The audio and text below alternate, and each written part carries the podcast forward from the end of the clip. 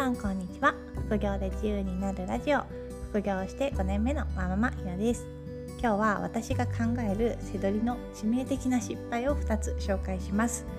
致命的な失敗をしなければ背取りはコツコツ資産を増やしていける副業です。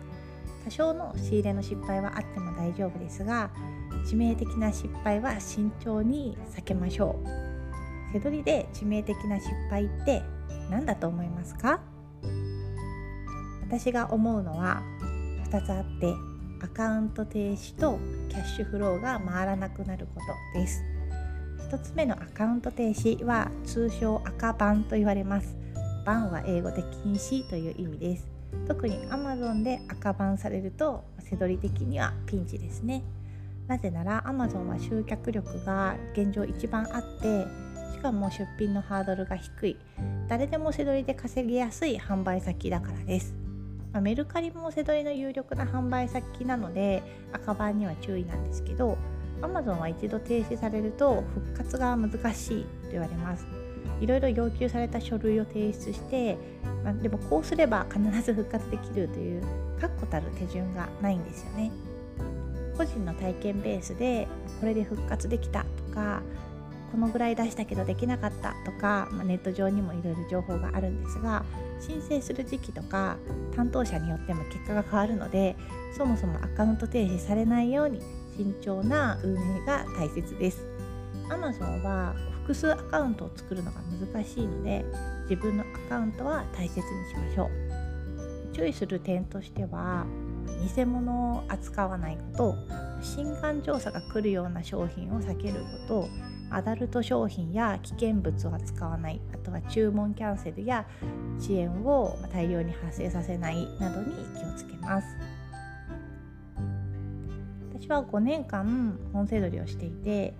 全部で5000種類ぐらいの商品を出品したり販売したりしたんですけど心眼調査が来たことは1回もないです。本は偽物とか危険物が考えにくいのでアダルト系の写真集とか本にだけ近づかないように気をつけています。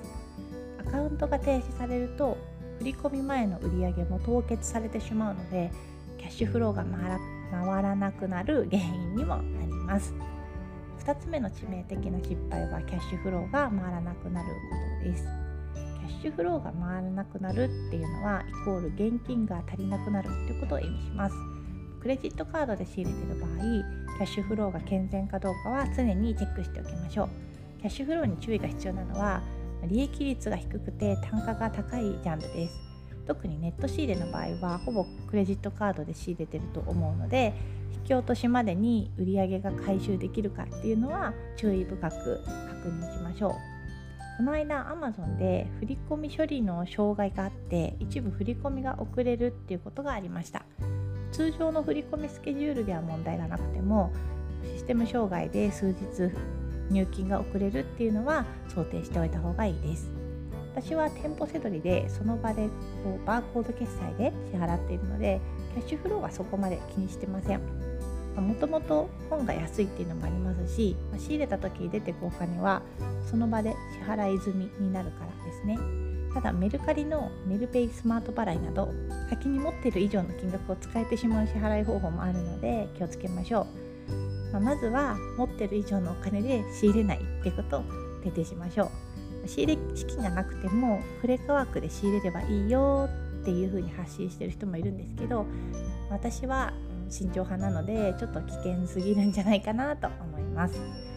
今日は背取りにおける致命的な失敗としてカウント停止とキャッシュフローが回らなくなるという2つを紹介しました。仕入れが安ければ失敗しても損失は大したことがないです。アカウントが生きていればまたコツコツ販売することもできます。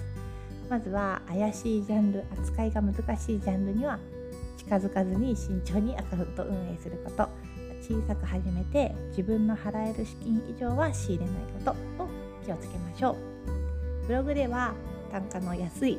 比較的リスクが小さめな本せ取りの方法を紹介しています。興味がある方は是非ご覧ください。それでは次回の配信でまたお会いしましょう。ひろでした。さようなら。